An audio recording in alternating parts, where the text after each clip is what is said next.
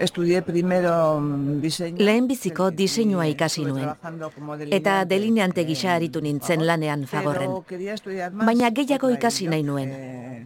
Beste bat, Pilar Uribe Etxebarria eta ni. Ikasi nahi genuen. Nik uste dut nire ama oso azkarra zela. Eta beti lagundu ninduen. Unkitzen ari naiz. Ke recuerdos, verdad? Sí, sí. Itziar Rusabiaga da entzun berri duguna. Auzo lagun kooperatibaren lehen gerentea izan zen Itziar. Eta Donostiako kafetegi batean berarekin elkartu garenean, irurogei garren amarkadan goi mailako ikasketa teknikoak egiteko izan zituen trabak kontatu dizkigu besteak beste.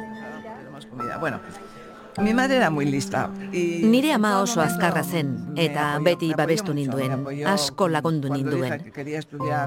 Ikasi nahi nuela esan nuenean astakiri bat iruditu zitzaion, zenen ezkenuen eramaten neska gazteen bizimodua. Eta gero ezkondu nintzenean eta esan nuenean lanean jarraitu nahi nuela, nire amak baldintzarik gabe babestu ninduen. Seguru zuetako askok oso ondo ulertu duzuela bere sentipena. Izan ere, ez da erraza zerbaitetan lehen urratsa ematea. Batez ere gizonezkoek agintzen duten esparru batean emakumezkoa bazara. Rochdaleko aintzindariek mila zortzireun damairuan idatzi zituzten printzipioetan oinarritzen dira oraindik ere gaur egungo kooperatibak. Parte hartzea, elkartasuna, gardentasuna, berdintasuna, baina berdintasun horretan genero berdintasuna ere sartzen da? Martxoak zortzi honetan bidatu emango dizkizuet. Rochdaleko aintzindariak hogeita zortzi izan ziren, hogeita zazpi gizon eta emakume bakar bat, han tuideil. Arestian entzun dugun itzia rusabiagak eta beste amasei emakumek auzolagun kooperatiba sortu zuten mila bederatzireun darurogeita bederatzean. Eguneko egun emakumez osatutako lehen euskal kooperatiba. Amazazpi emakume hoien historioa ezagutu nahi baduzu eta bide batez gaur egun emakumeontzat kooperatibetan edo kooperatibei esker gauzak zerbait aldatu ote diren jakin nahi baduzu, jarraitu nazazu bidaia honetan. Ni Kristina Tapia Huizi naiz eta hau Ahots Kooperatiboak podcasta da.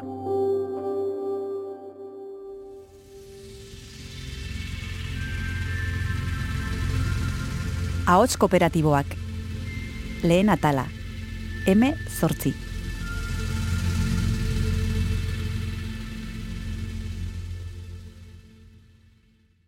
Emakumeak aspaldi hasi ziren kooperatibetan lanean. Berrogeita margarren amarkadan gertatu zen. Jose Maria Arizmendiarretaren ekimenez debagoienako baiaran kooperatiba mugimendua suspertzen hasi zen. Emakumeek ere lan egiten zuten enpresaietan. Kooperatibista ziren gizonezkoak bezalaxe, baina baldintzekin, beti bezala. Lana ustera behartzen zituzten honako kasu hauetan. El fallecimiento Eriotza eta ezkontza. era, Derrigorrezkoa era zen. obligatorio. Alegia, ezkontzen zirenean emakumeek ezin zuten gehiago kooperatiban lan egin. Utzi egin behar zuten arlori eta berezkoa zuten esparrura itzuli. Etxera, familia zaintzera, senarrari bazkaria prestatzera lanetik itzultzen zenerako, Cuando yo cuento estas cosas, Gauza hauek kontatzen ditudanean, jende asko, nire seme alabak eta gazteagoa den jendea, harritu egiten dira. espantar, ¿no? Eta eskuak burura eramaten tal. dituzte. Visto desde ahora, Oraingo ikuspegitik, pues no se ez da ezer ulertzen. Baina orduan, gizarteak ez zuen eh, gaizki ikusten. No era algo que en la sociedad mm, estuviera mal valorado, era lo normal. Normala zen. Kooperatibetan, estatutuetan idatzita zegoen. Baina beste enpresa batzuetan ezkonsaria deitzen zena existitzen zen. Eta pertsona bat, emakume bat, lanean zegoen neska bat ezkontzen zenean, ezkonsaria ematen zioten eta de lan trabajar. uzten zuen. Sea, era, Garai hartan, vamos a normala zen. aquella época lo normal, que la mujer emakumea ezkondu eta de lan se zuen eta esaten zen moduan etxeko lanak egiten zituen.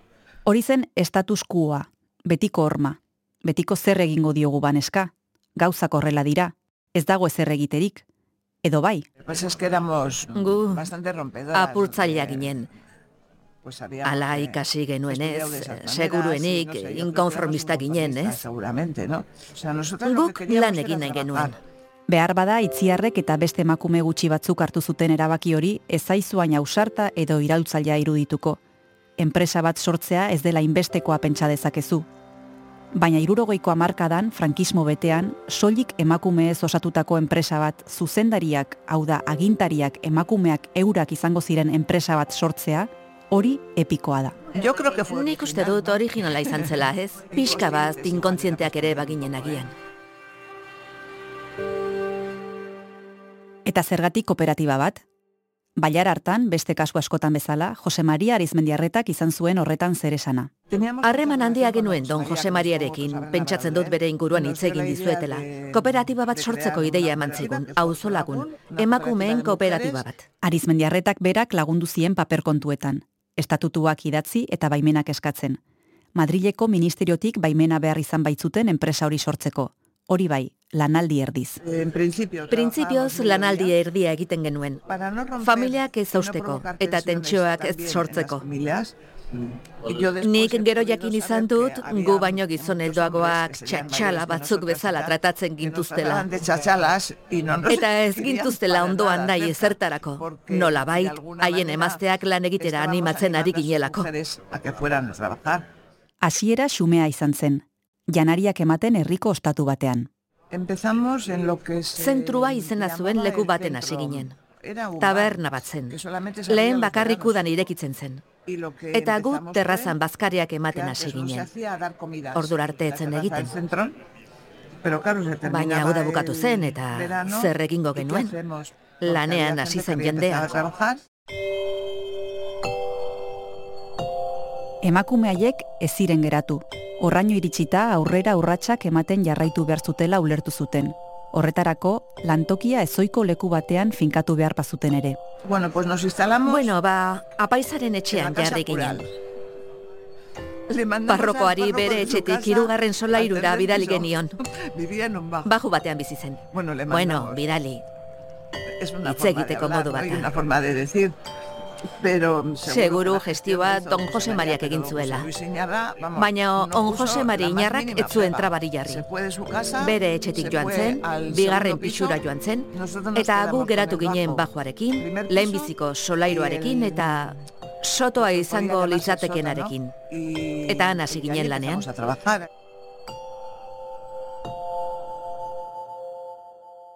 Egon ginen, bueno, arrasateko esperientzia kooperatiboaren inguruko bideo bat eh, grabatzen, nik, eh, bueno, ba, suertea daukat, ez? Eh, ulgorreko eh, L hori, ez? Nere aitona zala, eta orduan, bueno, programa hori eh, ba, biloen bidez, ez? E, historia kontatzen zen, e, eta bertan, e, laguneko historia e, kontauzan, ba, emakumei entzunda, behar hori zaukiela, nahi hori zaukiela ekarpena egiteko, e, behin eskonduta, ez? oraindik ere e, gizarteko parte e, sentitzen ziela eta ez etxean gordeta baizik eta ez lanaren ero lanak emoten zauen espazio duintasun eta eta garapenerako e, aukeraren beharra zaukiela eta hortik eraikitzen dela, ez? Nagore Ipina Mondragon Unibertsitateko Humanitate eta Hezkuntza Zientzien Fakultateko dekanoa da mit bidez solastu gara berarekin. Egunon. Hola. Kaixo, nagore. Kaixo. Eta emakumeek goi mailako ikasketetan duten papera hitz egin digu. Eremuaren arabera asko aldatzen dela e, datuak, bai? E, alderdi teknikoetan edo ingenieritza fakultadean gradu batzuetan izan ezik, hor badauzelako hainbat gradu bai izan biomedikuntza, ez? Ba igual, diseinua emakume gehiago egoten dien horrek, ba, mekanika eta ez, orain arteko ingenieritza klasikoetan egia da gizonezkoen kopurua askoz be altu haua dala, ez? Egia da aldatzen e, doia zela gauzak, baina badauz hori ba, gradu batzuk edo espazio batzuk ondiok be e, ez dauzenak hainbeste hainbeste emakume, ez? Bai behar dugu bizibilizatu espazioetan badauzela emakumeak, emakume gainera oso ahaldunduak, oso potenteak, eta eta horrei espazio espazioa eman behar dotzau, gaztiek hasieratik, ez, hezkuntzaren bidez ere ikusi deixien e, espazio horretan badaukela lekua, ez? Eta eta leku hori e, dagokigula nolabait esateko. Hori guztia gaur egun. baina zoritxarrez irurogeiko amarkadan emakume gehienek ez zituzten gizonezkoen hezkuntza aukera berberak izan, eta ondorioz oso emakume gutxik zeuzkaten ikasketa teknikoak edo goimaiakoak hacíamos las cosas que las mujeres Emakume gehienek zakizkiten edo genekizkien gauzak egiten genituen. Sukaldatu eta garbitu. Etxean bezala garbitu eta sukaldatu. Aunque naiz eta lan askoren edukia ez izan oso formatiboa. Edo agian ez zuen gehiagia sebetetzen. Egia esan lan askok ez dute sebetetzen, baina beno. Baina Nik uste dut bi gauza eman zituela horrek. Bat, independentzia ekonomikoa, naiz eta partziala izan, eta independentzia ekonomikoa oso garrantzitsua da emakumearentzat. Bere autoestimuarentzat, bere garapen pertsonalerako gauza askorentzat eta bere burua errespeta arazteko. Eta gero, familiek zuten sarrera ekonomiko plus horrek balio izan zuen garai hartako gazte askok ikasteko aukera izateko.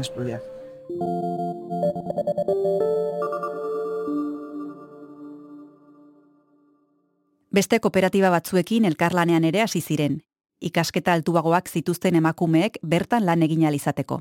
Se estableció Fagor eta auzolagunen artean erlazioa sortu zen.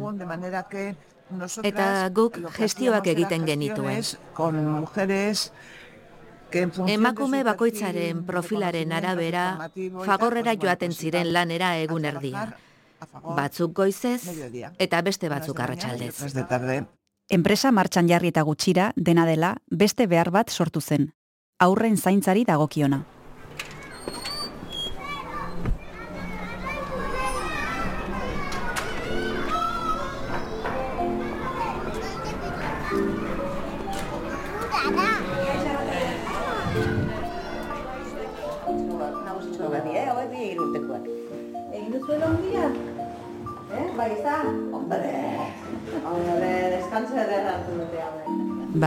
Hemen ikusten dugu e, espazio zabal batzuk, e, umiei aukera desberdinak eskaintzen dizkiena, bakoitzak bere esplorazioa eta bere iniziatibaz e, beraien garapenian e, aurrera joateko, eta ontze momentu hontan ziestatik e, esnatzen ari dira.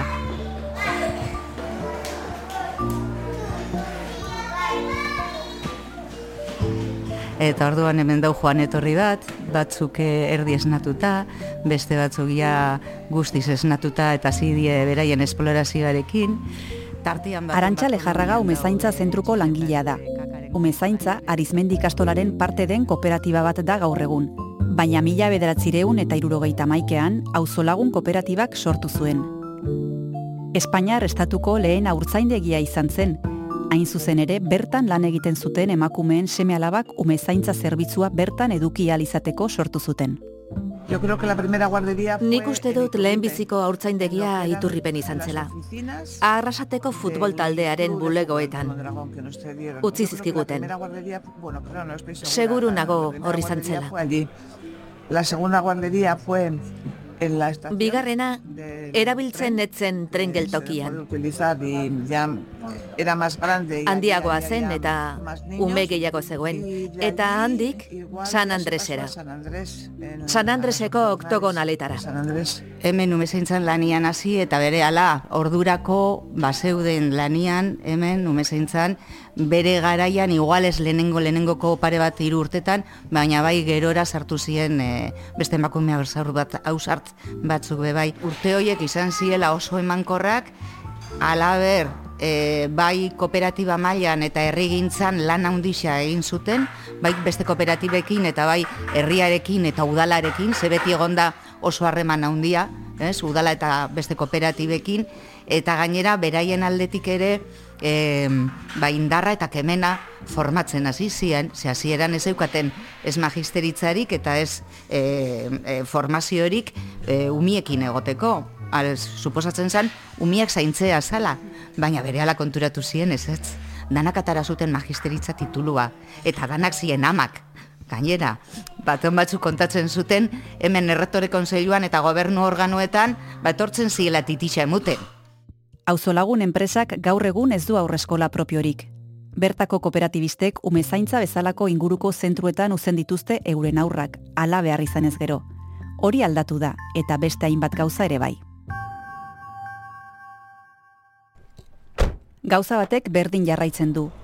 Auzolagunen lehen gerentea izan zen itziarru sabiaga, eta gaur egun ere emakumeek osatzen dute enpresaren zuzendaritza.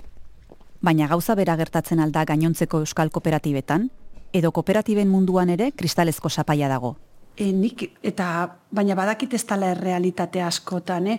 nik egia da esan dut, ustaian amaitu nun, iraian bazkide egin zidaten, orduan beti kooperatiba munduan izate, bizi izan dut, destakit horregatidan, baina nire lan evoluzioan, e, beti esan dut nik ez, beti beti sentitu izan naiz baloratua pertsona bezala. Benetan ez onerako ez txarrerako e, ez dut pertsibitzu izan e, e, emakumeagatik e, eta ba, baina badakit ez tala realitatea ni ere bizi naiz mundu honetan eta nik lagunako bueno, gauza dauzkat badakit ez tala gertatu dana baina nire izateakoan oso garbia naiz eta ni beti izan dut ni baloratu izan naiz pertsona bezala beti baloratu. Leire mugertza zen hori. Mondragon taldeko lehendakari izendatua izan den lehen emakumea. Lasai, lasai. Go hemen geunden eta ez genekin hola hor jartzen du notalora bi, bai. ez genekin zeintza goiz ez hau da edifizioa gelan ben, ez ez pentsatu desaustra eta ni berandu lenda goia honen etzan bilera lusatu zait.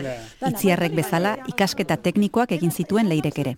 Bai, lekua superputa. Lekua zora garia hori ginen aipatzen. Eta etxean eh basa ez la ba, lan munduarekin lotura son hori xe ignitze ikasiko eta arrasaten lan enpresarekin horrek ematen dago etorkizuna ba hori nahi dut. Eta etxean esan unian egia da oraindik urtero gogoratzen diot aitari. Bereziki e, bueno, nire etxean ba, bueno, nik ikasketak egiteko esfortzu handia egin behar zan, orduan, bueno, zer egingo duzu, nola, porque kanpoan, gara, arrasatere etortza mutrikotik, pixu, bueno, ni residentzia da etorri nintzen, oza, es, bueno, gauza asko ziren, ez da, eta akoratzen izan nionien zantzela eta bere borondate ondanak inera lan pila bat egiten zu, bueno, etxeko, oza, lan gogorra gainera, eta dirua e, lortzeko, eta leire on, on, on, ez, ez tozu beto magisteritza edo ekonomikaz, horretxe bisak esan zen, ekonomikaz egitea banku baten lana egiteko. Baina, mesortz urteko neska bateri, honi bezalako neska bateri, hori bezateri besterik esto, jazta. Era, akinuen orduan txe, igeneitza, besterik gabe ikasiko nukela. Eta apoio guztia, eh? Osa, osa inoiz ez toteuki, esan unean, zer hori esan unean, bueno, nik igeneitza, bale, bale, bale, ematen baizu notak eta albadozu guk aldugun guztia ingo dugu. Geroztik, kooperatiba munduan egindu bere bilbide guztia leirek. Gaztetatik zuzendaritza postuak betez gainera. Horretan, nola lagundu du enpresa kooperatiba izateak? Ezken ikustot hori kooperatibigintzan oinarria dala berdintasuna, ez? Gu boska bat, e, pertsona bat boska bat, e, berdin da e, lanpostu guzti, osea, lanpostuek, e, eske E, badakiten ez dauzela enpresa batzuk, desberdintasunak egin dituzle emakume izateagatik, daukazu soldata desberdinak, izunezko izatetik, hori, eske, e, pentsa ezina da. Beste gauza da funtzio desberdinak, bale, baina hori logikoa da. E, bai, gizon, orduan, kooperatibo egintzen uste, oinarria dala batzen duen, ez? Zeren berdintasuna da oinarria, eta nik hori izango nuke, eske berdintasuna da bizi izan dutena, gero egia da realidadeak dienak diala, ez daukagu oso garbia daukat, ez daukagula e, ondi adirazleak ikustu itxabakarrik, e, ardura postu eta jende gehiago, e, izan leike, baina nik uste horretan analizian arrazoi asko dauzela landu beharrekoak beba, izta? baina berdintasuna oinarri ukitza errazagoa da. Rots deileko aintzindariak eta haiek ezarritako printzipioak aipatu ditugu hasieran gogoratzen, printzipioietako bat berdintasuna da. Nik uste dut berdintasuna eta desberdintasuna dela kooperatibaren marka, anistasunari e, erantzuna emutia kooperatibaren marka da, eta danok batera e, aurrera gidatzea izan e, emakumezkoa edo, edo gizonezkoa. Benik esango neuke e, kooperatibismoak e, eskaintzen dotzala emakumeari berdintasunaren izenean espazio natural bat. Zot gizartea eraldatzeko, ez, helburua badaukala kooperatibismoak eta hemendik ere eraldatu aldauela, ez. Ez dakit zuek, baina auzolagun sortu zuten amazazpi emakume hauen kemenak unkitu egin gaitu. Ez genuen haien historioa ezagutzen, eta ezagutzekoa dela uste dugu. Galdera batzuk ere erantzun ditugu. Kooperatibismoak emakumeoi zerbait eskaini aldigu, justizia eta berdintasunean oinarritutako lan harreman bat eraikitzeko baliagarri izan aldaiteke? Gauza bat ziurra da, asko geratzen da oraindik egiteko. E, usteot badaukagula ez e, kontzientziaia gizartean eta eta pagauzela pauso horreik e, emoteko moduan eta indartsu esango neuke e, gatozela eta datozela ez e, emakumeek, emakumeak espazio hori dagokixen espazio hori aldarrikatzeko eta eta bertan egoteko, ez? Asko dago egiteko garbi daukat eta dano gero horren parte, ez? Batzuetan zen emakumeak egin behar dute, mm, emakumeak ez gizarteak, emakumeok eta gizonezko nik hiru mutil dauzkat eta niretzat garrantzitsua beraiek ikasi behar dute berdintasun horretan bizitzen, ez? Emakume ere gan fokoa ipini, ez? Orduan aldaketa emateko nik uste denbora pasatu behar dela, firmeak, ero, pausuak aurrena emateko megela, bere bidean, ah, batzutan pixkatiz imango dau sentsazio horrek, baina irmo ez, eta nik uste dut poliki-poliki e, e, lortu edo normalizatuko dala. Yo creo que con lo que Nik uste dut kontatu dudanarekin oso nabaria dela gauzak asko aldatu direla. Beste gauza bata berdintasunetik oso urrun gaudela. Gezurra ematen du.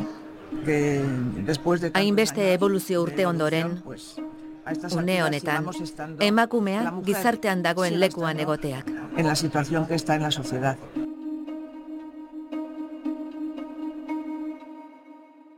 Jarraitu beharra dugu zalantzarik gabe, eta podcast honek ere kooperatibei eta haien balioi buruzko istorioak ekartzen jarraituko du urrengo ataletan. Besarkada bat eta izan ongi.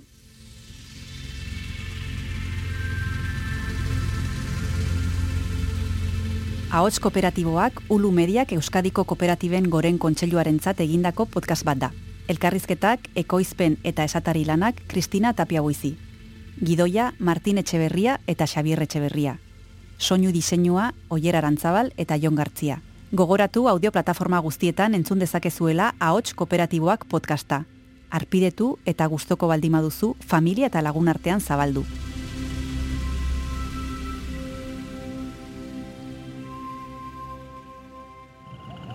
Ei, entzun hori. Ulu Media.